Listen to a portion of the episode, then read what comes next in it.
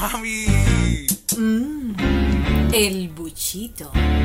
Saludos mi gente, estoy aquí haciendo este buchito de la cafetera podcast para hablar un poco de la violencia excesiva que se está viendo en las calles de Cuba actualmente y vemos asaltos, asesinatos, una violencia extrema que no veíamos habitualmente o quizás siempre existió y no nos dábamos cuenta porque sencillamente no había internet y ahora la gente pues postea cada vez que pasa algo pues lo dice y así estamos conectados evidentemente y de esa forma todos los cubanos no estamos al tanto de todo lo que sucede a nivel país. Si bien es cierto que en Cuba existe la ley que prohíbe compartir en redes sociales un grupo de publicaciones, un grupo de promociones que no está muy claro qué se puede compartir y qué no, una muestra de que sí se sancionan las cosas que se postean en redes sociales es la sanción que salió hace cerca de un mes a la persona que publicó o transmitió aquellos eventos que ocurridos en Santiago de Cuba cuando una familiar violó a una niña, luego cuando vino la policía a recogerlo preso, todo el pueblo salió a la calle y se dio un evento bastante grande con policía, con gente, con disparos ha salido una sanción de cinco años de privación de libertad para esa persona. No conozco que si además de la publicación en las redes sociales hubiera cometido otro tipo de delito, que quizás si lo cometió hasta ahí no, no sé. Estoy diciendo que a pesar de que existe la ley, la gente publica y vuelve a publicar y gracias a estas publicaciones de la familia, de otros espacios alternativos o medios alternativos que son serios ante este tipo de hechos, siempre pongo el ejemplo de tremenda nota, una publicación digital alternativa que es bastante seria en cuanto a la investigación, en cuanto a las publicaciones que hace. En estos días hemos visto en redes sociales publicado la muerte o presunto asesinato de una señora de Artemisa que vendía flores, que vivía sola y que parece aunque el dictamen oficial de los peritos fue que murió de un, de un infarto, la familia cree por los signos que tenía de violencia que fue violada y además fue asesinada. No obstante, la investigación se mantiene abierta. Supongo que para reconocer este asesinato habrá muchos datos que no serán públicos, lógicamente. Por lo pronto hay varias personas como que detenidas y se está investigando por parte de la policía. También por estos días otro cubano sufrió un apuñalamiento para arrebatarle su moto, una moto MZ. La policía actuó con rapidez y la moto se recuperó en un tiempo muy breve. También a Manrique, el gimnasta cubano, lo asaltaron en la calle, le quitaron su moto, le quitaron su celular en la ciudad de Holguín. Un hombre con una piedra mató a su esposa a golpes, dándole golpes eh, con la piedra en la cabeza. Y cada día vamos viendo asesinatos, asaltos, muertes y el nivel de violencia en Cuba sigue subiendo. Desde mi punto de vista, la pandemia ha venido a agravar el nivel de violencia por dos caminos. El primero, esa violencia en la casa interior. Los cubanos somos personas que vivimos hacia el exterior, no vivimos hacia adentro de nuestra casa, vivimos hacia el exterior de nuestra casa. Siempre estamos en la acera, siempre estamos conversando fuera, siempre estamos en los parques.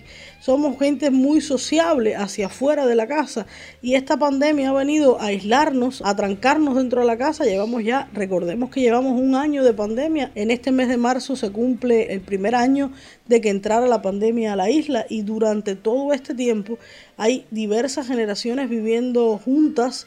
Hay personas que conozco que duermen en un sofá, que arman un, camapé en el medio de la sala, pero que en la mañana tienen que retirarlo porque son áreas comunes que utiliza la familia para la convivencia diaria. Esto ha traído consigo mucha violencia de género, muchos feminicidios, mucha violencia con los hijos, excesiva violencia doméstica. El otro punto que se agrava con la pandemia exactamente es la carencia económica, la crisis económica que ya venía viviendo Cuba y se agudiza con la pandemia.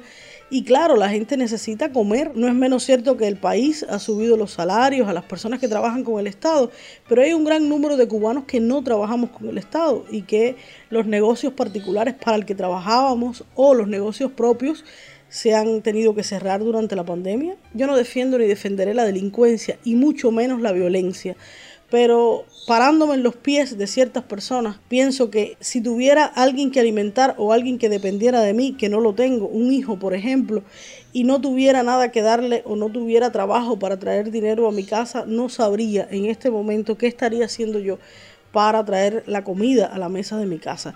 Entonces no es tratar de justificar, sino tratar de entender que en Cuba se está viviendo una situación muy crítica, agudizada además por el cambio económico, por la unificación monetaria, por la creación de tiendas en MLC, por un grupo de cambios económicos que vinieron a partir del inicio del 2021 que lógicamente ha traído un gran desasosiego en la población. El conflicto más grave que yo veo en esta situación es que no vemos el final.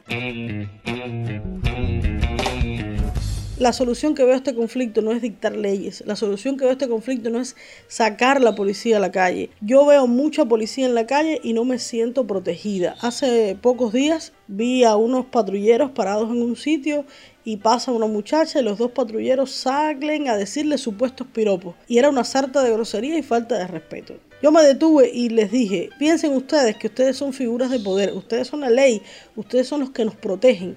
Piensa qué haría esa chica si cuando llegue a la esquina un hombre le coge la nalga va a venir a que tú lo defiendas. ¿Crees que eres tú la persona realmente que le va a resolver ese problema? Hay mucha gente que trabaja en la policía hoy y que respeta su profesión, que tiene ética profesional, pero hay mucha gente que son muy jovencitos y están en las patrullas y tú los ves en las calles, que no tienen ningún tipo de ética, son irrespetuosos con nosotros los cubanos, sin darse cuenta que somos lo mismo tenemos la misma necesidad, tenemos los mismos conflictos, vivimos en el mismo país, no tenemos ningún beneficio ni porque él sirva al Estado o a la oficialidad o yo no lo haga. Los cubanos tenemos que cuidarnos más entre nosotros mismos, nadie nos va a cuidar. Tenemos que dejar a un lado el pensamiento de que fuera nos van a resolver la vida, cuando hay un millón de cosas que se pueden resolver desde dentro y que somos muchos los cubanos que pretendemos resolver las cosas sin imposiciones y sin crear una guerra interna. Si vemos a alguien en una posición de peligro hay que advertirlo. Sencillamente ese pedacito de cambio que cada uno haga será el cambio general, lo que podremos lograr en un futuro. Yo le pido por favor a esos motoristas, a esa gente que anda en la calle, a esas personas que hacen repartos a domicilio, a los taxistas que se preocupen mucho por quién montan en su taxi, a las personas de la calle que se preocupen por quién viajan, qué hacen, dónde te montas. Yo nunca había visto este nivel de violencia excesivo que hay. No dejemos que la necesidad nos convierta en personas inhumanas, que las carencias no nos dejen mirar más allá de la necesidad que tenemos. Necesitamos construir una Cuba más segura a los que nos ha tocado vivir en Cuba, nos guste o no vivir en ella, querramos o no vivir en ella, estamos viviendo aquí.